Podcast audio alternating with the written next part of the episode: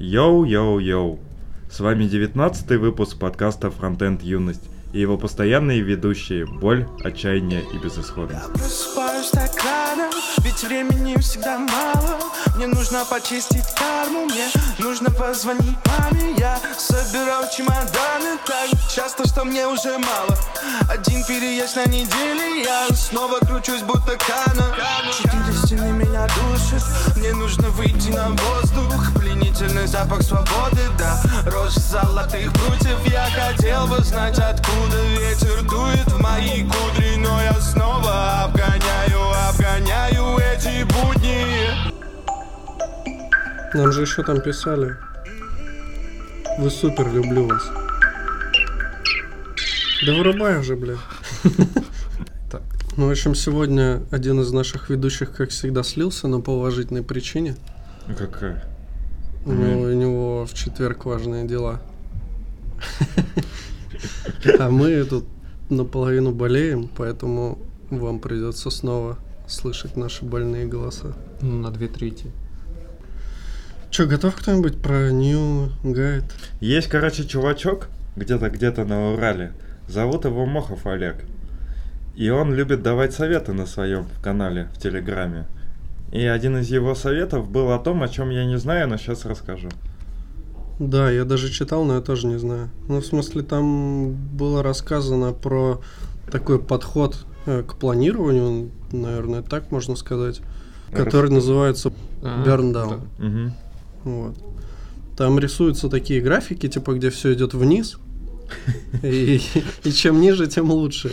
Курс нашей компании. Да, ну, насколько я понимаю, э, на графике, который просто идет сверху вниз, ты указываешь, в какой момент этого времени, ну, то есть твой э, нижний конец графика, это получается дата дедлайна, да, как бы.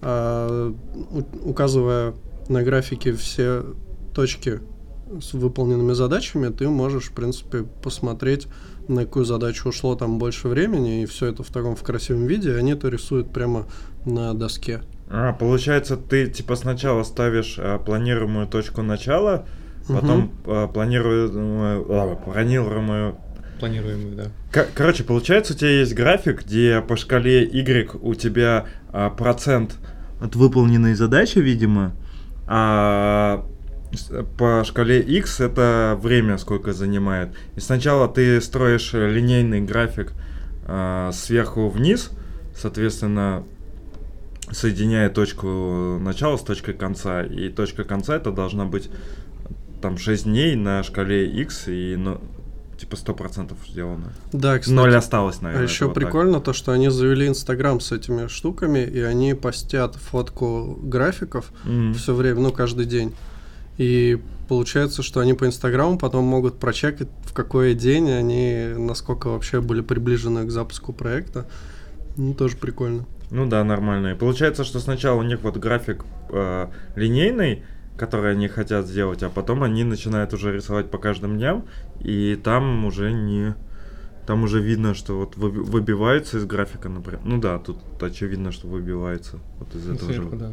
Ну да, это на самом деле крутая ну, методика. Она типа позволяет тебе, построив линию, ты приблизительно понимаешь, что можно не упарываться и сразу делать все, а там равномерно и распределить а, нагрузку относительно времени. Ну это круто. Вот. Ну, выглядит прикольно. Можно как-нибудь попробовать потестить такой Ну да. подход. Можно типа график наш, наших подкастов на год сделать. И он такой же будет линейный, как и ожидаемый. Конечно, для идеально чистого проекта, у которого неизменные требования, наверное, это круто, но требования могут меняться. Но эта штука на самом деле хороша для, не знаю, наверное, для самомотивации точно она хороша. Для Мгм. понимания, чего осталось. Ну, визуализации того, факапишь ты уже сейчас, смотря на то, что твоя красная линия вздымается как хер вверх. Или же все норм. Ну да, у нас э, вот есть проблема, например, с тем, что у нас просто выписаны на доску задачи и типа написано, когда когда э, ты планируешь сделать эту задачу. То есть там, например, написано сегодня понедельник, а там написано в четверг. И когда наступает четверг, ты говоришь, блин, я ни хрена не успел, но сделаю завтра. Стираешь четверг, пишешь пятница, и никто не знает уже, когда ты на самом деле собирался это сделать. И вот такой график, наверное, поможет решить эту проблему. Да. Ну, мне кажется, он может еще подходить для спринтов, например. Это, ну, похоже, про спринт и есть, потому что там с 18 по 6, а, наверное, это как раз спринт. Забавно, что тут график в минус ушел. Ну, тут вот в Инстаграме есть. Ну, а так это наверное, то, что ты говорил. Что, типа, чуваки Перевыполнили. перевыполнили. Ну да, быстрее сделали задачу, чем ожидали. Ну, еще доделали что-то. Красавчики. Да, на... а, они, наверное, уже это, в бар пошли. У них как раз два дня было. Типа, вот это дни запоя. А интересно, кстати, Мохов нас слушает или нет? Ну, не знаю, но мы его тегнем и Нормально, да. пусть послушает. Ну, Ну, вообще, наверное, слушает, потому что он же нам говорил, что ну, что мы его обсуждали, значит, наверное, он все-таки слушает или слушал какой-то выпуск. Ну, молодец. Молодец, да, интересно, почитайте. Профиль, кстати, в Инстаграме называется Тоска и Рафик. Отсылка к жирафику Рафику. Вы ведь знаете, кто такой жирафик Рафик? Бля, где-то видел его. А это же этот, как его? а, по дороге летним днем на на на на Вроде там Мокренькая, кисонькая. Нет, нет. Когда же? Нет, это очень ебанская серия видюшек про то, как жирафик Рафик учит ему разум детей. Там вообще такие упоротые вещи. А, посмотрим. Но он же снимался в клипе Мокренькая кисонька. Вот знаешь, что в ключе жирафик Рафик нужно найти как... Вот, вот это, скорее всего, да. Да? Тоже. Не, вот это- Ну, тоже норм. Я жирафик график. Сегодня мы будем учить слова. Я спою песенку, а ты подпевай. Хорошо. Ой, блядь, это она. Не знаю, это к чему, но тут этот Рафик. Окей. Окей. Окей. Окей. Ну, получается, что сейчас у нас тема, как работает JavaScript, который мы обсуждали в прошлом подкасте, но были не совсем готовы к этому. А сейчас готово. Сейчас, ну, не знаю, ты готов? Да я всегда тогда все уже рассказал. Что ты Так ты ничего не рассказал. Бля, подождите. Ну сказал, что типа там хуё моё, стек там, э, memory heap. Да так лучше. Хуё моё memory heap. А там больше и нету, вы просто не читали? Типа, Расскажи про Memory Heap нам. блин, я не знаю, ты мне расскажи про memory heap. Ну, короче, ну, я могу, могу так чисто про эту концепцию рассказать. Давай. Ну, давайте я могу фрагментально рассказать эту статью. То, что JavaScript как язык, его можно представить как э, набор инструментов, которые типа каждому языку, как в каждом языке есть. Это call stack, memory heap. Call stack это стек вызовов, memory heap это куча памяти, памяти куча. Ну вот. Но, Большая. кстати, не А, это типа что я дохерища. нет. И вот я хотел сказать, что куча памяти не всегда говорит о том, что у тебя памяти куча. На самом деле, вот про эти понятия, когда, если я начинаю рассказывать, я сразу вспоминаю препода в универе, который нам рассказывал про то, как работает пролог, и в рамках э, своего рассказа про пролог нам говорил, как работает стек, что такое фреймы. В общем, стек, в общем, его можно э, писать как... э, ну вот работает у нас интерпретатор, и он исполняет какую-то инструкцию, например, функцию. И ему приходится заходить в функцию и хранить где-то участки памяти. Если вы когда-то писали на ассемблере, вы когда-нибудь писали на ассемблере? Нет. Блин, твоя мамка писала на ассемблере. Вот. Андрей, вероятно, писал на ассемблере, но это не суть. Да точно. Кстати, Андрей упомянул наш, нас в своем подкасте. Мы можем в ответочку. Нет. Дальше. Вот. И типа, мы, ну, как бы, если рассматривать процессор, ну, в процессоре существуют некие регистры, в которые мы храним какие-то э, чиселки. И вот если мы, типа, вызываем какую-то функцию и заходим внутрь ее контекста, нам необходимо а, хранить а, и контекст, и стек вызовов, и адреса функций, которые, типа, будут размещаться в памяти. Вот. Ну, типа, когда вызываешь какую-то функцию А, и внутри нее вызываешь функцию B, чтобы, например, функции А вызвать функцию B, тебе нужно из функции А имеющийся контекст куда-то засторить и засторить э, адрес памяти, где у тебя лежит эта, эта функция как инструкция, и зайти в инструкцию B, зн- узнав ее адрес, ее загрузить а, в непосредственно в арифметико логическое устройство, ну можно попросту говорить в процессор. Вот. Ну, в общем, call stack отвечает за, ну как, не знаю, как бы его писать попроще. Это типа, Ну, я так понимаю, в статье было написано, что это просто у тебя вызывается функция, тебя вызывает функции, и это просто записывается, какие функции друг за другом вызываются. Ну, это прикольно, но это прикольнее рассуждать об этом, зная, как это примерно работает. Ну, типа, это не настолько сухо. Ну, что это функция, которая функция вызывает функцию, и это, типа, там где-то лежит где-то, чего-то. Ну, вот когда ты, типа... Ты меня что, унижаешь? Просто тут я не понимаю. Мне казалось, что ты все-таки это умный снисходительный, а не ум- умный унижающий. Что за за херня происходит? Сорян. Сейчас я попытаюсь какую-нибудь красивую метафору. Чтобы вы поняли эту пиццу. Вот, я при- придумал. Очень интересное сравнение. А, Вы находитесь в баре, зашли в бар, чтобы выпить. У вас есть функция выпить. Вы находитесь в контексте выпить. Вы знаете, что в контексте выпить у вас должно быть бухло, вы его ставите, покупаете. Но вам неожиданно захотелось, ну ладно, подстать. Вот. И вам нужно вызвать функцию сходить в туалет. Мгм. Вот. Сходив а, в туалет, вы не должны забывать о том, что вы в баре. Ну, то есть вы не должны выйти из туалета и забыть, где вы находитесь. Вот. Ну, такое тоже бывает. Ну, э, Ну такой- да, крутой пример, мне нравится. вероятно, такое бывает, когда у тебя э, происходит так называемый э, э, stack overflow. Это когда у тебя в голове, а, когда ты выпил, там вызывается миллион контекстов, ты накручиваешь сам себе в голове, у тебя, короче, вертолет начинается, и ты идешь в туалет. Это больше не так. Это ты, короче, вот в бар, ну, потом там в туалет вернулся, неважно. Ты бухаешь, бухаешь, потом уже сильно напиваешься, там телочки, все такое, уезжаешь с ними, а потом утром просыпаешься, и типа у тебя был вот уже стек overflow, тебя перезагрузили, и такой, бля, а что там было? Ну вот, кстати, Можно только логи посмотреть. потом у врача, да? Отлично. Ну да. Вот А. так работает движок JavaScript. Мы про кучу не рассказали. Да, Ну, давай давай про про кучу, это инте- интересно. Только не на примере туалета. Вот, ну, куча это, ну, вообще отсылка идет к, ну, вообще, если открывать Википедию, наткнувшись на кучу, вы часто, на- часто наткнетесь на описание не просто какого-то, не знаю, просто, Да Кусок памяти, куда что-то там да, накидывают. а часто с древовидной структурой ассоциируют э, кучу. В общем-то, я не знаю, но вероятно, что куча на самом деле чаще всего реализована может быть именно так. Ну, то есть, такое важное пояснение, что куча это не значит, что это гора говна, это значит, что, Что это- просто такое название. Нет, в том плане, ну, эта куча, она не просто как а, участки памяти раздро- раздробленные, которые нельзя найти связь, а те, которые можно выделить какой-то кусок памяти, кусок памяти в куче, и ты можешь выделить...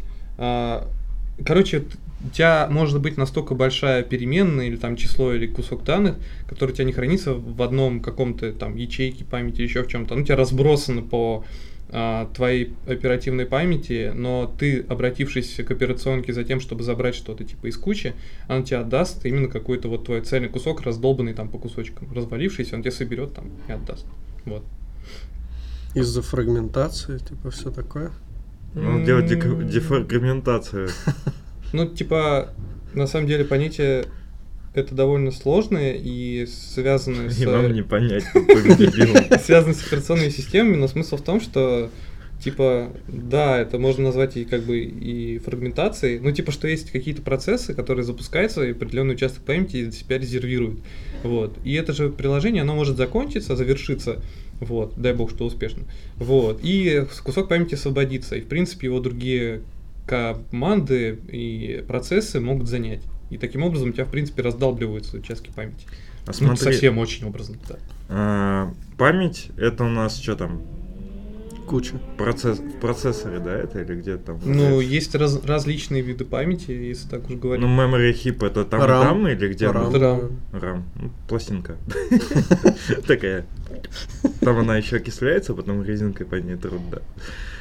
Окей. А call stack где хранится? Call stack непосредственно в процессоре. Процессор. Это такая золотая штучка. Есть еще- Со штриками. Есть еще кэши у процессора. Они очень маленькие по памяти. По, по- по памяти. Вот, 3 мегабайта, например, вот. Ну, не знаю, сейчас, наверное, уже больше. Даже есть. Короче, stack это очень ограниченная структура, в А- отличие от, от кучи. А там в JavaScript есть э, разница? То есть, я понимаю, в колстеке хранится не только вот э, э, вызовы функций, которые происходят, и их э, взаимоотношения, можно сказать так. Типа, кто кого вызвал, кто там за кем. А еще хранится какой-то контекст, да? Ну, да. Ну, для, для того, чтобы... Ну, да, да, да, да, да. А вот э, получается, что я насколько помню, в, э, в хипе хранятся только объекты, а типа примитивы в стеке, да, хранятся или как? Или примитивы тоже в стеке хранятся? О, в, блин, в, в, по- в этой в куче. Это хороший вопрос. По поводу JavaScript сказать не смогу, наверное, нормально. Ну, чаще всего, я думаю... Я чаще- его делал. Чаще всего я думаю, что это все-таки, если и не сам примитив, то адрес, к которому. Ну, например, вот представь, что у тебя строка, она может быть абсолютно огромной, ты явно ее в стек не загонишь. А строка это примитив. А значит, это не совсем честно, не совсем правда говорить, что типа все примитивы. конце. Ты думаешь, что типа движок э, смотрит, ну, Да, оптимизирует, думаю, то что есть в- иногда кидает, иногда нет. Я думаю, что в движке строка это даже не честная строка. Я знаю, что в V8, например, строки до там каких-то операций, они хранятся как, как дерево, древо. Вот. И типа, пока ты не сделаешь какую-то операцию, он не делает из нее честную строку. Это типа позволяет делать быстро всякие операции, типа поиск под строки, вот это вот все. И обход как по массиву, например, там. Ну, вероятно. И типа, пока ты там не сконкатинируешь строки, он, по-моему, и хранит их как э, древовидную структуру. Вот. Поэтому, в принципе, у тебя в JavaScript есть такая-то примитив однозначно, но в стек ты его не положишь, потому что он огромный. Так еще это не примитив с точки зрения языка. Он явно там хранится как адрес, адрес памяти, где начинается эта структура. Тебе надо походить на собеседование по унижать людей, задающих вопросы. Мне, чтобы походить, э, унижать собеседование людей, нужно восполнить свои университетские знания и ну, их прям укомплектовать. Потому что я не могу честно прийти и типа начинать выкобениваться к таким вещам, которые я могу ну, поплавать в некоторых местах. Все равно нужно честно знать все от, от А до Я, чтобы говорить, что ты это знаешь. Вот. Но потом ты умрешь. Или, или станешь, не знаю. А где бы вы хотели находиться, в куче или в стеке? В куче. В стеке. Конечно, в куче. Почему? Но, типа, там можно долго жить. А в сте- ну, стек, когда закончится выполнение, ты сдохнешь. Ну, как это... Ты в куче сдохнешь. Ну да, через какое-то время. Ну, живешь подольше, конечно. А, ну хотя не, подожди, я в куче сдох... Не, это garbage коллектор придет и меня, да, там, уничтожит. Мгм. Все плохо. Это, а смотри, если тебя никто не знает, это знаешь, как, кстати, похоже на... Надо на то, что- файловую структуру переходить по разу. Иначе шансов нет. Это похоже, знаешь, на типа тебя помнят, пок- по- тебя знает, и ты существуешь, пока тебя кто-то помнит и тебе что-то говорит. Похоже Да-да. на garbage коллектор. Похоже на цитату из бабского чатика. Э, Паблика. А на самом- Никто ж не знал, что это про garbage коллектор. Кстати, охеренный вопрос, ну, охеренный ответ на этот вопрос, если тебя спросят. Типа, «А как работает garbage коллектор? И ты вот Ну, ты как за этим, да. Ужас. Знаете, это как, как вот после смерти. Кстати, нам несколько человек написали уже о том, что типа прикрутите майнилку-то. Давайте прикрутим. Но там вообще Можно в стиле нашего подкаста ответить. Вот наш репозиторий, прикручивай. Да. Итоги. Мы в общих чертах рассмотрели устройство JS, движка, механизмов времени. Да ты стека, рассмотрел, чем в этой статье написано. Уважаемые читатели, это материал первой серии How JavaScript Works из блока Session Stack. Да, там второй, третий есть. Ну, может быть, мы обсудим. А Это третий же вроде на самом деле, как Нет, мне это казалось. первый. Вот есть часть вторая, А, часть третья. А, о, А. ясно. Никогда не забывайте про стек и кучу. А иначе куча придет к вам. Это Так там написано в конце? Нет. Так что про Eventloop? А чё, ху- ху- хуё моё ждешь, Про получаешь, мы уже выполняется. говорили. Да, Так мы и не будем. У нас есть целый выпуск про Eventloop. Так, Слушайте там. так там реально что? Код выполняется, хуе мое, отбросилось, вернулось, выполнилось. Чё? Прекрасно. Так значит все? Ну все. Я не знаю, что я еще должен объяснить про Event Loop, чтобы, блядь, достучаться до ваших сердец. Мои дорогие радиослушатели.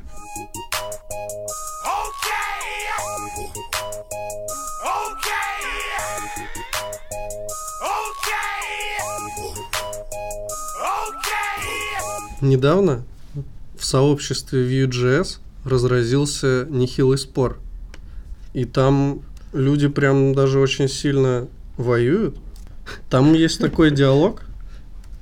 У меня есть группа по Vue, более ламповая, чем это. То есть там уже ламповости нету во Vue. А дальше пошло.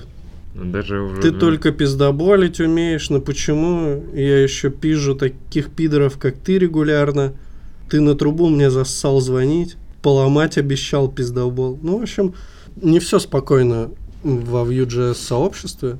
Видимо, оно разделилось на два чатика. Я на самом деле не очень знаком вообще полностью со всей ситуацией, но, видимо, там из-за админа все посрались.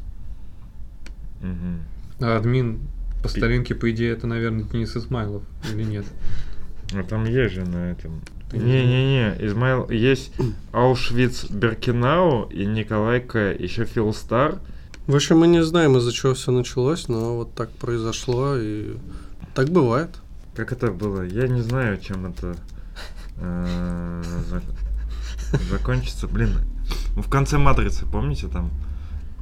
Во, Я знаю, вы меня слышите, я чувствую вас. Я знаю, вы боитесь, боитесь нас, боитесь перемен. Я не знаю будущего. Я не стану предсказывать, чем все кончится. Я скажу лишь, чего начнется. Сейчас я повешу трубку и потом покажу людям то, что вы хотели скрыть. Я покажу им мир без вас. Мир без диктата и запретов.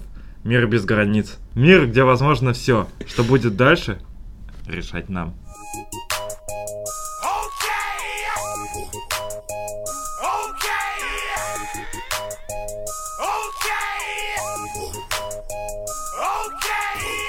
Ты смотрел? Я Может, скидывал, стоит налить бухла? я скидывал видосик вам IT-высера, и там они как раз терли за, э, за то, чтобы бухать и программировать. То есть программировать бухим. И они там говорили про какой-то Хаскель. пик, до которого ты на- А, э, при котором ты нажираешься, и вот пик начинаешь... Балмера, это же Ну да, классика. видимо, оно. Вот, что ты нажираешься, и вот после этого момента именно ты начинаешь очень круто программить. Я знаю только Стива Балмера. Ну, Так про это- я что-то тоже Так это и есть, типа, что так Windows разрабатывали, что они вот нажирались, и они, типа, придумали пик Балмера, а на самом деле они как раз вот проэкспериментировали, ну, протестили тот момент, что за пиком Балмера происходит. Поэтому у них так и получилось. Что там есть вот маленькая, Поэтому Windows до сих пор не могут вычистить это дерьмо. Потому что ядро все построено, короче, на пике Балмера. Так а по поводу бухать и кодить, А ну вообще бухать и кодить так себе затея, я пробовал. На следующий день приходится все удалять. Видимо, я не достиг пика Балмера.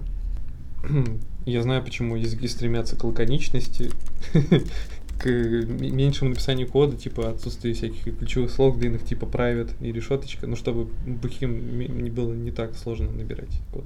Да, чтобы головой было можно стучать об клавиатуру и быстрее набивать. Что нам осталось пожелать Vue.js удачи? Ну вот, если вспомнить чатик Эмбер в Телеграме, их там 3-20 человек сидит. Ну, я в том числе 20. В Vue.js, может быть, тоже скоро такое будет. Ну, у них там побольше, конечно, людей, чем в Эмбер чатике. Там вот в новом ламповом уже 35 человек сразу. Это уже больше, чем все Эмбер сообщество в России.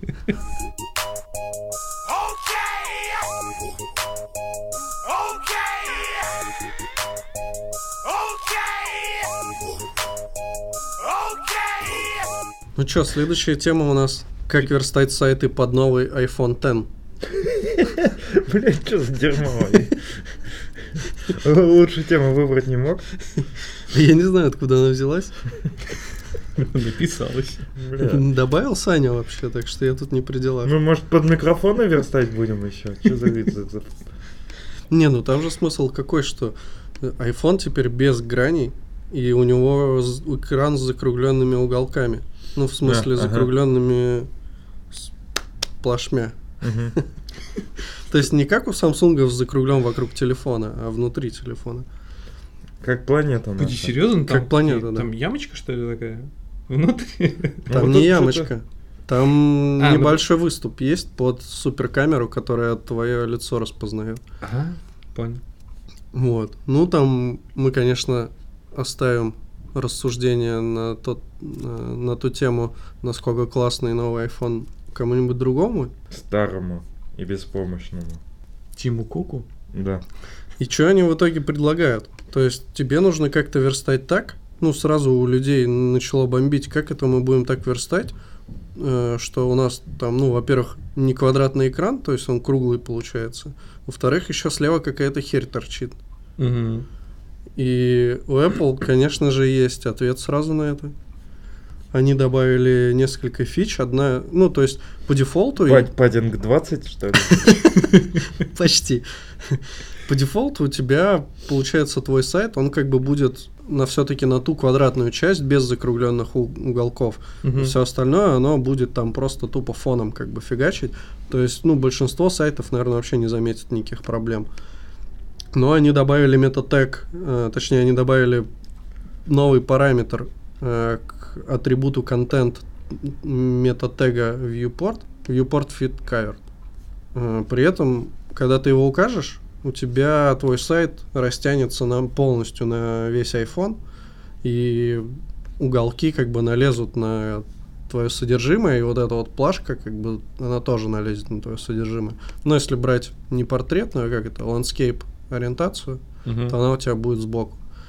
Это, конечно же, не круто, и они придумали такую штуку, как, как бы, да, паддинг, в общем-то, но через константы. То есть они предефайнили э, константы, это, по сути, отступ там сверху, снизу, слева, справа.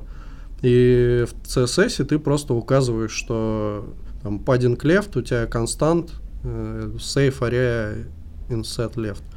И все, и у тебя как бы там вне зависимости уже от каких-то новых девайсов, в которых э, эти расстояния могут меняться, у тебя уже будут константы под каждый девайс нужные для правильного отступа. Но это просто чтобы, то есть ты фигачишь там, допустим, в фон какую-нибудь картинку, да, там, если у тебя на сайте она есть, а контент у тебя будет чисто ужат на вот то расстояние, на которое, чтобы это все выглядело нормально. Ну, вообще, Apple дерьмо, iPhone отстой, им пошли не нахер. Не, iPhone-то прикольный, просто купить его мало кто сможет. Я предлагаю сделать доброй традицией смотреть девушек в купальниках во время подкаста. Да слышь, ну потом посмотришь после подкаста. Ну, я думаю, это не испортит подкаст. Смотря как будешь смотреть.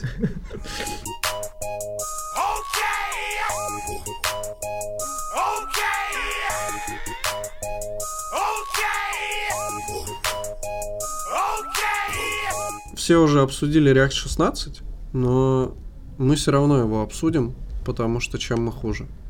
Да. Так вот, вышла новая версия на React 16, в котором появилось как минимум две супер фичи. Первое это то, что они наконец-то перелицензировали React, и все вот те вот споры из-за лицензии, они как бы утихли, можно сказать, потому что э, лицензия теперь позволяет спокойно пользоваться React, никакой Facebook там вас судить больше не будет. Теперь можно с Facebook судить. Ну, наверное, может. Нет, там же, там же типа другая ситуация. Ну, с лицензией там было, ну, не знаю, читали, нет, что типа, если ты попытаешься подать в суд на... э, а, если ты начнешь писать свою соцсеточку, это вот первый случай, когда ты начнешь писать свою соцсеточку, которая будет конкурировать с Фейсбуком, то типа Facebook у тебя может отозвать, естественно, лицензию на React. Ну, в смысле, не, можешь, не сможешь ей пользоваться, подаст на тебя в суд. А есть другая ситуация, когда ты подаешь в суд на Facebook на что-то, и если у тебя есть хоть какой-то продукт, который, ну, который реактовский, который фейсбучный, то все эти лицензии, которые тебе Facebook выдал, ну, короче, все отзывает все твои библиотечки. Ну да, в общем, если у вас какие-то проблемы с Фейсбуком бы начались, то React он бы у вас отобрал. Больше не отберет. А еще появилось, наконец-то туда добавили Fiber, да? Да, туда добавили Fiber. Fiber это типа супер новый модный движок рендеринга, да, для React? Или что там? Не движок, а как это называется? Fiber это новая модная штука и набор алгоритмов, которые типа отвечают за рендеринг или не рендеринг той или иной части. Ну, типа, они ускорили алгоритмы. Да, да, да, алгоритм постройки этого Дифа. виртуального дифа по дом дереву, да. М, Правильнее сказать, типа, что они построили, улучшили и префакторили алгоритм по определению того, по определению дифа, на основе которого будет происходить ререндеринг. Ну, типа, они его сделали более умным.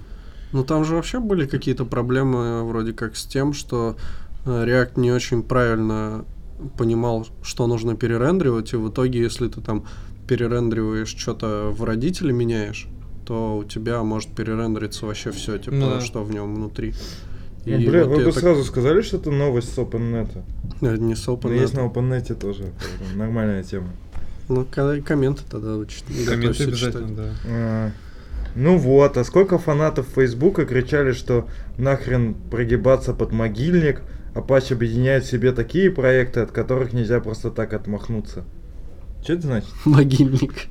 Нам нужен перевод с этого, с OpenNet на, на русский. Но Apache просто это как фонд, э, который объединяет, как под зонтиком объединяет несколько техно- технологий, несколько продуктов. Он типа некоторые свои вещи писал в красной реакте, и типа у Apache были проблемы, и именно Apache возмущался и завел, а, фонд этот завел, короче, а, React как э, BSD плюс патент, лицензию, на которой был лицензирован React, завели его как лицензию плохую. У них там есть категория плохих лицензий, под которой, на которые нельзя использовать для разработки технологий под фондом Apache.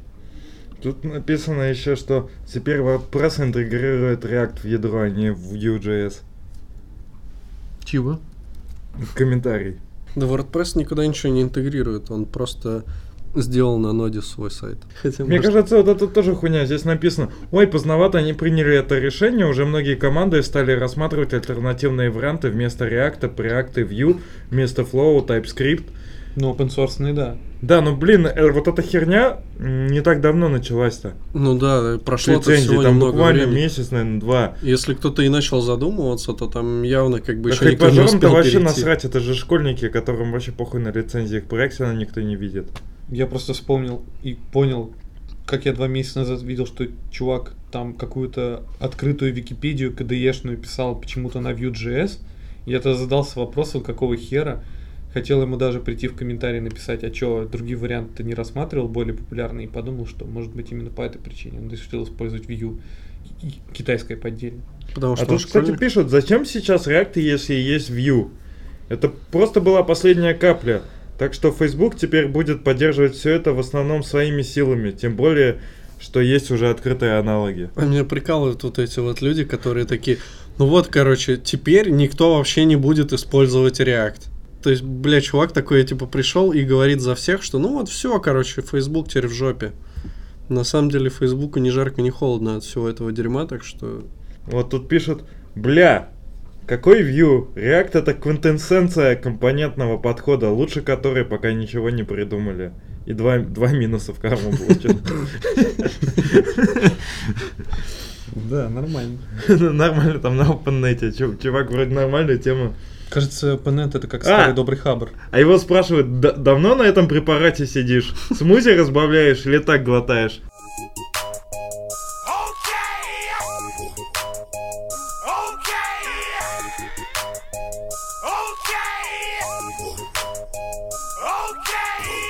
Да, я еще, у меня еще, кстати, был этот а, вопрос к Саше потом. Да, Можно ему хоть сейчас. А вот э, там просто на OpenNet есть интересная новость. У нас просто не так, э, не такой богатый э, и обширный опыт со всеми э, клиентскими фреймворками. Они пишут, что представлен GTK платформ, плагин для отрисовки Qt приложений с использованием GTK+. Что Мгм. ты можешь сказать по этому поводу? Э, Ну, во-первых, э, Qt и GTK+, это типа два фреймворка, на основе которых можно писать э, плюшечные интерфейсы для, ну, десктопа. десктопа. Да, для десктопа. Укрось его, кстати. Так нет, ты смотри на Вот, интерфейс, и- он же уебский, как... Вот. Почему ёбский? Ну, по- потому что... нормально. Как на Да айфоне. какой нормальный? Ну, да на айфоне тоже дерьмо, но Да не, не, это более-менее. никак, это как на андроиде как раз таки. Ну, смотри, не знаю, сейчас что-нибудь какой-нибудь поставлю. Открой какой-нибудь гном и KDE, и вот сравни, блин, вот KDE просто хочется выкинуть ноутбук сразу. KDE, ну, это вечный холивар, конечно, KDE гном, но KDE мне, конечно, больше нравится, потому что он очень этот, виндузятный, ну, то есть он там прям очень, и там много всяких свистоплюшек, свистопертелок, ну, то есть там интерфейс очень сильно перегружен. Ну, GTK это же, он как раз в это стиле... Qt, Qt, именно Qt, KDE написано Qt, Ага. вот, и, но сам, нас, сам, сам тулкит, на самом деле, он, сам интерфейс тулкита по умолчанию, который есть qt он такой сильно нагруженный, то есть он не плоский, там нету каких-то таких простых э, элементов интерфейса, которые сейчас, ну, есть тенденция в дизайне рисовать интерфейс, которые достаточно просты, упрощать. Мгм. Вот, там они достаточно нагружены, там вплоть до того, что есть там какие-нибудь сраные долбанные градиентики. Да там везде Обильно. до сих пор иконки у каждой кнопки.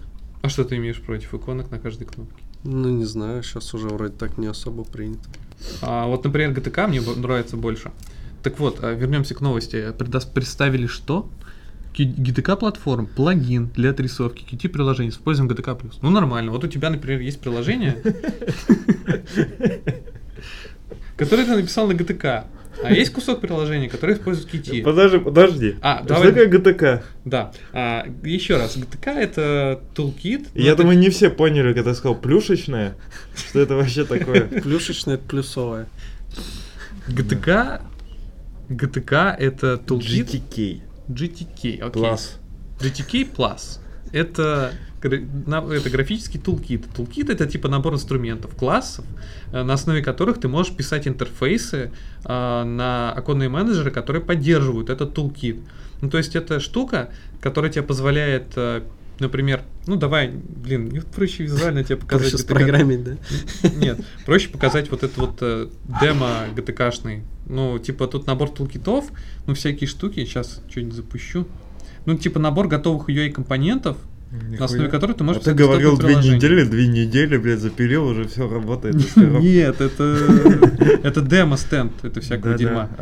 Комбо-боксис. Давай Катя. Вот, видишь, комбо-боксис. Ну, ты типа, ну, уже готовы есть классы, и ты их, типа, на нем программируешь это десктопные интерфейсы. Вот эти вот. Нормально. Короче, это как Bootstrap. Только для десктопа. GTK это bootstrap для десктопа, блять, это просто бомба. Классно. Надо запомнить. Ну, я думаю, у нас практикующих C++шников на Qt нету слушателей. Вот, есть наоборот, ну, короче, вот GTK это чисто сишная штука, хотя есть э, множество э, биндингов под другие языки. То есть, в принципе, можно toolkit этот, ну, использ- использовать этот toolkit можно из разных языков. Можно из Python, можно из JavaScript, можно из чего угодно. Ну, то есть, есть биндинги готовые, ты можешь не писать эти все интерфейсы на C, потому что ты сойдешь с ума, если будешь писать интерфейсы на C, юный фронтендер. Вот.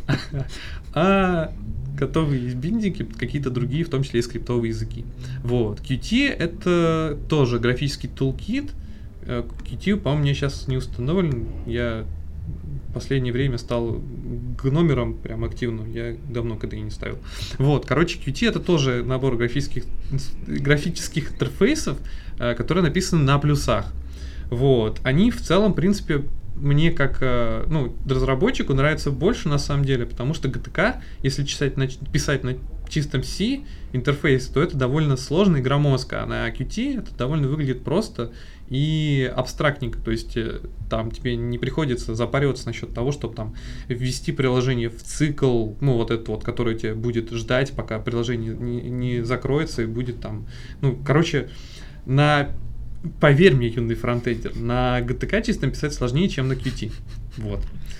На А. Qt выглядит стрёмно, поэтому Но, лучше Qt но на Qt ты можешь, в принципе, расширить, ну, это же классы, ты можешь наследовать эти все графические тулзы, эти все графические элементы и написать свои няшные э, тут, ну, UI-компоненты. Или выбрать GTK.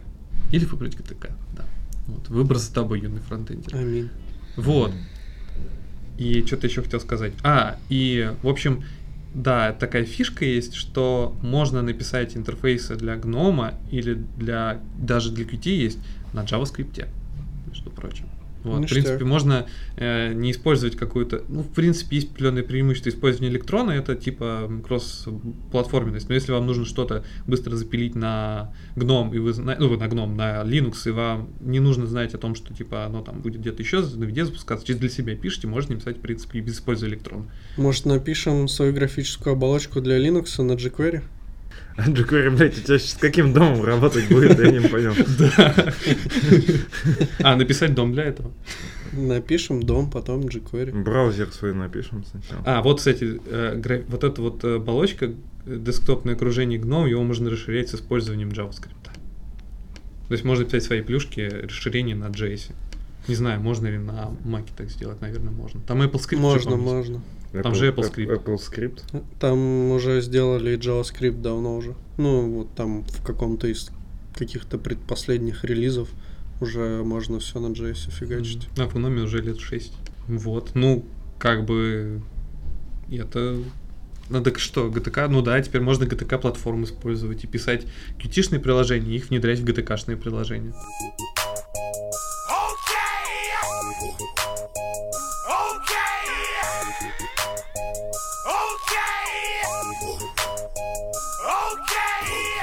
Давай, раз уж мы заговорили про всякую херь, можешь рассказать э, новость, которая тебя так сильно волновала про отказ отказ одного из э, популярнейших фреймворков. Один из популярнейших фреймворков, который нельзя называть, отказался а, от поддержки таких браузеров, как и E9 и E10.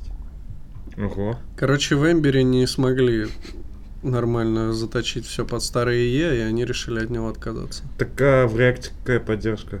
До девятки, по-моему. Давайте посмотрим. А Vue? Да похуй на Vue вообще. Angular. Да, Да похуй на. Angular. Одна херня. Ну и это E8 они отказались в 2016 году, так что получается E9 и дальше. А Ага. остальные? Кто? Ну, Надо сравнение, чтобы было все четко. Серьезно? Ну вот смотрите, говорят, что Angular, видимо, Ангулярушка. Ангулярчик. наверное, все версии Angular поддерживает IE, начиная с восьмерки. Блин. Вот Они говно мама. да. Поролись. Так это, наверное, вот тот ангуляр, который они типа говорят- старый дерьмовый, а тот, который 4.0 и хайповый, тот, который, видимо, Angular JS, тот хуй знает. Ну, самый Да, последний. да, Angular. это, это старый Angular, вот он поддерживает IE8, но не развивает. Ну, Ну, вы- четвертый Angular, ну, который, не знаю, какой там, четвертый последний. Ну. А девятый... А девятый. А, Ну, можно их понять, в принципе, их там всего ничего, пару человек. м, Сложно поддерживать, да, старые браузеры. А, И, и то, то, я так понимаю, все русские. Ну, в общем, понять и простить. Да? Не, мне кажется, это... Ну, с одной стороны, типа, это кажется, что печально, но с другой стороны, это ну, хороший, хорошая тенденция. Но, мне кажется, поддерживать миллион браузеров, ну, именно вот старых, это проблематично и довольно час, чаще необход... не- не- нет необходимости в этом. Не, ну вообще, да, как бы с- сам, ну, смысл есть отказаться от старых версий IE, потому что да пошли вы, блин, все в жопу уже, реально задолбало.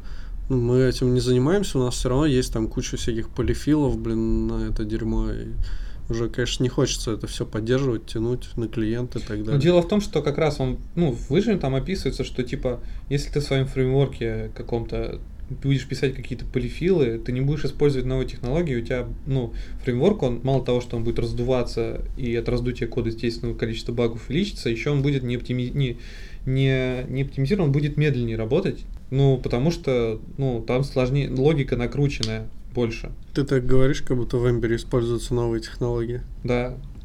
И плюс доны всякие, которые там пишутся, они чаще хочется иметь поддержку каких-то... Но давайте ее откроем, там посмотрим. Что да нет, ну, в принципе, мы можем уже начать. Ну, Давай, опять это ко-ко-ко. Там как Да. он называется? Глиммер, хуимер, тузы, UI, бла-бла-бла, ко-ко-ко. А, я к тому, что мы же, ну, там, не знаю, разработчики какого-нибудь хитро Linux, они же не поддерживают там самую древнюю архитектуру, которая в 93-м году была популярна. Не, ну, это типа тормозит развитие вообще не, не технологий, а продуктов. Ну, вообще, ну, типа, что мы бы давно уже могли бы делать продукты быстрее и лучше, но... Если бы не Эмбер. Я, видимо, твою мысль неправильно понял. Не, ну вообще в этом есть смысл, но если ты делаешь именно фреймворк, то, наверное, вообще тебе надо как-то, ну хотя бы, ну может, ну там понятно, что останется у тебя более старая версия, которая это поддерживает. А, ну еще, да, как раз я же должен как-то все равно поп- попытаться защитить от вас, господа, фреймворк. Э, Там они, короче, еще и пообещали, что, ну, как бы есть версия 2, и там будет вырез... отре- отрезано, и там будет э, срезана, ну, веточка LTS-овская, которая будет поддерживаться вплоть, ну, там, сколько-то лет.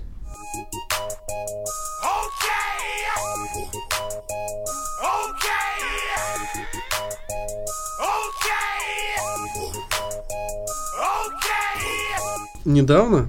Ну как недавно? Жалко, тут нет даты. Хотя есть. 4 августа. Видимо, это было примерно пару месяцев назад.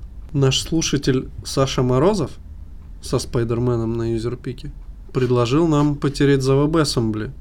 Я считаю, хорошее поле для ваших фантазий. А Петр Мязин предложил обсудить WebAssembly внутри веб-пака. Или он взял кусок WebAssembly из веб-пака. Ну, сложно уже понять, что, что тогда происходило. Ну, там есть ссылка, но мне лень ее перепечатывать. Мгм. Может, давай ты попечатаешь? Я тебе продиктую. Что за ссылка? medium.com А, давай. Пиши. Слэш веб-пак тире awarded тире 125 тире 000 тире from Стира 125 Ну, или минус. 000? тире mos тире program тире f63e Мы как будто уже пишем на WebAssembly. Низкоисполняемый этот код, который прям, не знаю, пойдет ближе. Э, Он тебя программирует, а потом назови свою карту и CV. Причем там ee aaf После дефиса, после F63E, что там? f63 ee aa Так, f так. 4e15 Возможно, это не обязательная часть, но раз уж начали. Давай теперь сравниваем. Валидируй. Ну, жмяк Enter, что-то. Ну ты, блядь, все, блядь. Все ништяк. Че, реально, что ли, открылось? Ого, дай 5. Мы можем на ассембле, в принципе. О, это же, это же Шон Ларкин, ёпта. Ну вот ты читай теперь. Вот. А ты можешь всем назад скинуть. Сейчас этот диалог э, выглядел как парное программирование двух разработчиков на ассемблере. Давай, скидывай в чат. Какой?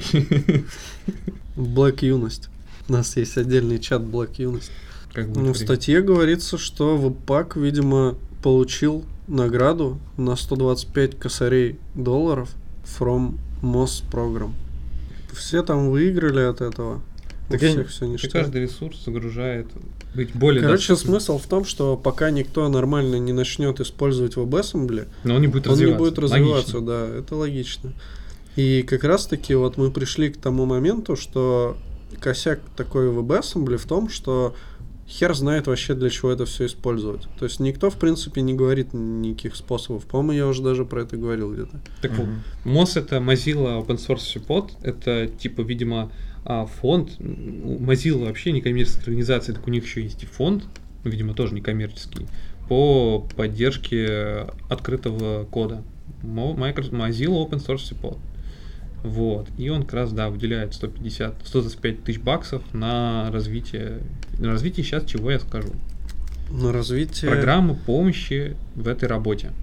WebAssembly очень важная технология Mozilla и для веб-платформы в целом. Таким образом предоставляет этот грант, это будет выигрыш, выигрыш для всех. Выигрышный, выигрышный сценарий. Итак, WebAssembly Webpack. Э, Сегодня мы анонсируем, что мы предоставляем 125 тысяч баксов на э, имплементацию WebAssembly как э, мод, как как раз таки того самого модуля первого, модуль первоклассного типа, тип первоклассный модуль, first class модуль тип, Ти- ну как типа как сейчас в в в, в, в паке а, JS скрипты считаются, ну типа в то во- через что компилируются все исходники там CSS, HTML, то же самое типа будет в WebAssembly хотят сделать, чтобы он был там как у себя дома, короче, чувствовал WebAssembly в веб-паке, вот. А, чтобы веб-пак э, компилил WebAssembly. Ну да, Ну, вот это Ну, в- неплохая, кстати, ну, затея. что типа люб- ну предоставить веб-пак возможность э, ваши исходники, ну там плюсы, это Rust или еще что-то, их отдавать тоже в Webpack, и Webpack мог бы, используя как раз EM скрипт, ну или что сейчас, какие там компиляторы, компилировать уже непосредственно в представление, которое доступно для вот этой вот для вот этого вот виртуального рефтического устройства, которое там типа в браузере крутится. Ну вот это вот интерпретатора. Ну это круто, это вообще красавчики. Я думал, что они хотят сделать типа что-то на WebAssembly, чтобы оно работало там через него. М. А вот то, что они продвигают это таким образом, это круто. Ну, полностью это работа, типа переписать, абстракционировать и разделить некоторые очень важные куски веб-пак архитектуры. И сделав это, откроем возможность э, компилировать э, исходники, ресурсы любого типа, которые могут быть потенциально вот этими самыми first class citizen, первоклассными. Я знаю, что citizen это гражданин, а first class citizen это типа Топовый гражданин. Нет, это на самом деле идиом, и у нее есть какой-то хороший перевод, но я, к сожалению, не помню. Вот, это будет означать, что все среды окружения, парсеры и инструменты для анализа зависимостей могут также поддерживать и модуль, тип модуля, как WebAssembly. Это позволит нам сделать э, такие плагины, как Extract Text Webpack плагин и позволить CSS, CSS бандлингу быть нативной фичей в мире WebAssembly. Вот так вот. Также поддержку, нативную поддержку ленивой загрузки бандлов CSS, фичи, которая не существует в веб-паке сейчас. Что-то очень умное. Мгм. Но тут же есть и другая сторона монеты. Все это дерьмо приедет к вам в зависимостях. Ну, Вы смысле, хотите что себе какая? там, блин, э, сконтинировать jQuery со своим CommonJS, короче, а вам еще приедет там EMScript и вся вот эта дичь для HubScript он будет компилировать э, исходники э, вот в этот промежуточное представление для запуска в виртуальной машине WebAssembly. Ну, то есть там не, не будет EM, скри- EM скрипт, он тебе не приедет. Тебе приедет твой модуль, который уже преобразован, ну и выглядит как набор инструкций для этой виртуальной машины WebAssembly. Я думаю, говно все это. Бесполезное. Вообще, зачем нужен... На, на ноде-то зачем тебе вообще нужно все это делать, если ты можешь и так на плюсах писать на своем серваке? Ну, на ноде да, в браузере. Плюс ты можешь некоторые вещи написать изоморфными, и они у тебя будут написаны на плюсах там и тут, исполняться и в браузере, и на Да, ноде. Ну, типа, в браузере все время все ругают некоторые вещи, что они, типа, работают медленно. Тут тебе предоставляют CPU, по сути, прям голый. Ты можешь писать инструкции чуть ли не прям в сам CPU безопасно. Вот. И ты говоришь, что это дерьмо. Непорядок. Ну, вот тут даже есть пример, ну, их э, видение того, как это будет выглядеть, например, результат. Ну, типа, что у тебя в коде, например, будет импорт abc.js, тот, в свою очередь, импортирует метод add из э, вот этого самого промежуточного представления. А это самое промежуточное представление, оно уже вот, ну, импортится и работает. Но импортится и работает, оно же как-то должно через что-то... Ну, бандлиться это будет веб-паком. Ну, в смысле, компилироваться.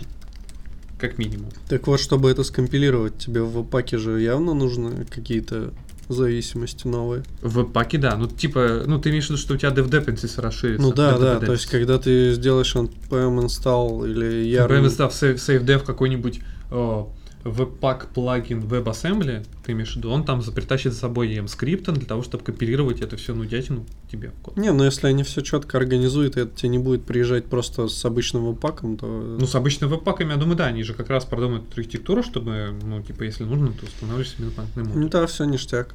Но про сам WebAssembly мы не потерли. WebAssembly наш кандидат. Наш президент. First class citizen. Наш. In our... Могу открыть русскую статью из Википедии про WebAssembly. Не, на самом деле могу попытаться образно дать э, старт нашим наш цикл рассказов про WebAssembly. У нас будет цикл, да? Я Ну так давай. превращусь, короче, в Андрея Мелехова с циклом про V8. А ты же ни разу вроде у нас про не, не рассказывал еще про, Про? WebAssembly. И сейчас мы стартуем курс лекций по WebAssembly. И первую лекцию нам прочитает сейчас наш, наш ведущий Александр. Здравствуйте. Я расскажу вам все то, что хотели бы вы знать про Web. WebAssembly, кстати, картавить нужно или нет? Да, надо. Грассировать. Мне херово получится. Нормально. Ну я, ну, я могу как бы общую модель рассказать для начала. Ну, Давай. начнем с проблемы, что типа раньше... Ну, сейчас... един- Раньше было два стула. Точнее, раньше было один стул, а теперь два. Ну, раньше действительно было два стула, это был Internet Explorer и Netscape. Ага. Если вспоминать то, как появился JavaScript, появился он впервые... Появился... Блин, у меня почти получилось грассировать. Впервые он появился... Впервые. впер- Я могу... Ты можешь произносить все слова с буквой R? Да. Впервые. Как я тебе их буду? У нас получится так, что я тебе говорю слово на R, с R, которое нужно тебе произнести, и получается, Я я его произношу, а потом То ты- есть Саня будет делать паузу, а ты должен слово сказать. Да, Угадать, да. Давай. Впервые. JavaScript? Блин, проиграли. Это было Java, я бы скрипт сказал. Давай еще раз. Впервые? Java Скрипт. появился в таком Б Б- Борода. Борода? браузере. Браузер. А что ты мне показываешь в бороду? бородатом году. Борода там. Правильно, да. 900, 1995. Пятом. А почему я тогда говорю? Даже ни одной буквы R нету. Ну давай. Да, Нормально. и появился он в Netscape, и это был Прорыв. Да. Хотел сказать прародитель этого, э, схе- ну, пос- последователь схемы, который написал Брэндон Найк. И, в принципе, после этого... Брэндон. И, в принципе, прошло достаточно большое количество времени. В принципе, ситуация в вебе не поменялась. Единственным языком программирования, на котором вы можете писать код, который будет исполняться у вас в браузере, это JavaScript. И CSS. А CSS это язык программирования. Ну, декларативный. Ну, это такой очень кастрированный намек на язык программирования. Ты же можешь, типа, там, описывать HTML, алгоритм. HTML это язык программирования? Андрей говорит, что да. Андрей говорит, что да. Чего? Типа ты пишешь инструкции для компьютера. HTML это язык разметки. Ну и программирование, потому что ты за счё- э, с помощью HTML э, пишешь инструкции для компьютера, которые через там твой браузер исполняются. Ну, ты как знаешь, а, ты пишешь э, в каком-нибудь блокнотике текст, ну, ну, просто набираешь текст, и типа его сохраняешь, и этот текст, он у тебя при открытии блокнотика вновь отображается так же, как ты его написал, и типа, поскольку ты написал этот текст так, что он отображается вот так вот, это, мол, и это исполняется, загружается текст файловой системы через операционную систему, и, и приложение, вот это вот Notepad, этот блокнотик открывает и рендерит каждую буковку твоего текста. Но это же не делает то, что ты написал языком программирования. Ну вот смотри, можем прочитать определение. Формальный Где? язык, предназначенный на Википедии для записи компьютерных программ. Это определение было. А вот теперь язык программирования определяет набор лексических, синтаксических и семантических правил, определяющих внешний вид программы и действия, которые выполнит исполнитель, обычно ЭВМ, под ее управлением. Ну, то есть, по идее, HTML это тоже язык программирования. Понял? Ну, то есть, если ты на HTML сделаешь тег select, то он как бы и определит и внешний вид, и действие. Но это очень спорно. На самом деле, если вы пишете на HTML, не стоит себя считать программистом. Вы верстальщик. Ну, не знаю, всегда считал, что HTML это язык разметки, и программирования тут нет. Умнее. Вот. Умнее Машки. И как бы достаточно Ом. длительное время и, и так оставалась такая ситуация, но а, уже в принципе давно у многих появлялась идея насчет того, чтобы можно было исполнять в браузере не только JavaScript. Знаю даже сам где-то встречал такое, то, что, например, у создателя Питона спрашивали, не планируется ли какая-нибудь фишка в плане там, поддержки питона в браузере. Ну, то есть нет ли у него вообще идеи. На что э, создатель сказал, что идите в жопу, это бесполезная херень и не нужный никому. Может, на курс СММ сходим? Но тут появился WebAssembly и перевернул все с ног на голову. И вообще начало движения в сторону WebAssembly началось там в 2015 году, когда все вендоры типа Mozilla, Google и, кстати, Apple не помню, был или нет. Наверняка был. Нет, Microsoft. Ну, я думаю, там Забыли он про Microsoft. либо был, либо не был. Вот, собрались и написали стандарт. э, Даже Apple, кстати, был на самом деле. Ну, то есть все, в принципе, все браузеры, начиная с момента начала стандарта, гипотетически будут поддерживали. Вот поддерживают почти все сейчас WebAssembly. И написали стандарт все эти ребята.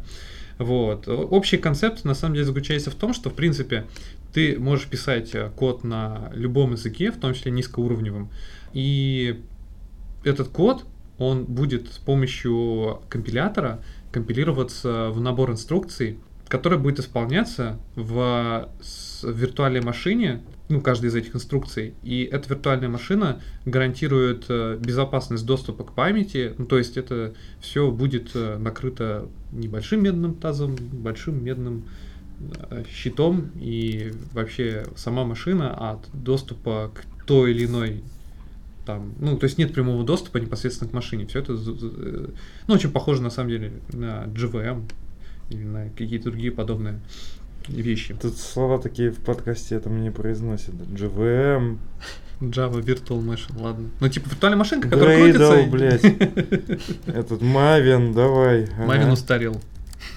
Хреть, хрен редьки не слаще. И, в общем, в 2017 году чуваки типа достигли соглашения о неком бинарном формате, API для JavaScript, для загрузки всего этого добра, и референсном интерпретаторе, а референсный интерпретатор, термин, о котором даже я, в общем не знаю.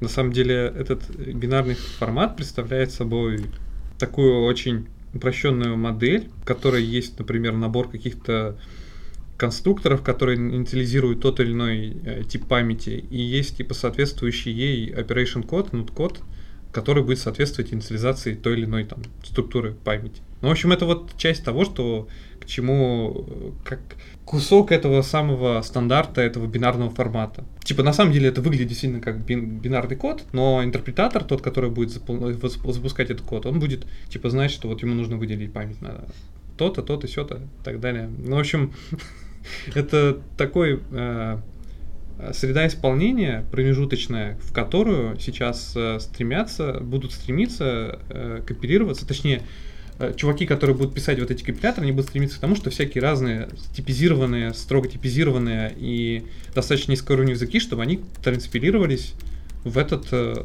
самый бинарный стандарт, которому, ко- к, к которому пришли э, соглаш- в соглашении, в результате к которому пришли все, типа, все эти вендоры большие. Вот. И типа на основе этого стандарта уже в многих браузерах, в Firefox, в Chrome сейчас имплементирована эта среда исполнения. И типа ваш исходник, который вы написали на плюсах, он типа будет компилироваться в эту штуку и запускаться в браузере. В На этом мы все и закончим. Да, в следующем выпуске... Нет, Можно следующий, подожди, мы не можем этого обещать. До следующего выпуска попробую еще поглубже, по- поглубже потрогать WebAssembly. Но попробую в каком-нибудь обыденном попроще примере рассказать, э, что такое, как, как WebAssembly раб- работает, и можно ли там достучаться к дому, используя WebAssembly, как это вообще на плюсах можно там не знаю, писать даже какой-нибудь какой-нибудь Hello World, там, дивчик, еще что-нибудь. Ну, короче, что-то такое приближенное и упрощенное попробую. Я бы лучше сказал не в следующем выпуске, ну, В следующий конечно, раз. это хорошо, а типа э, в следующей итерации нашего курса по WebAssembly ты расскажешь об этом в следующей итерации курса по WebAssembly я попытаюсь э, дать более, более прикладные вещи, рассказать более прикладные вещи и понятия вокруг WebAssembly. А может и нет. Ну, все. Ну, да.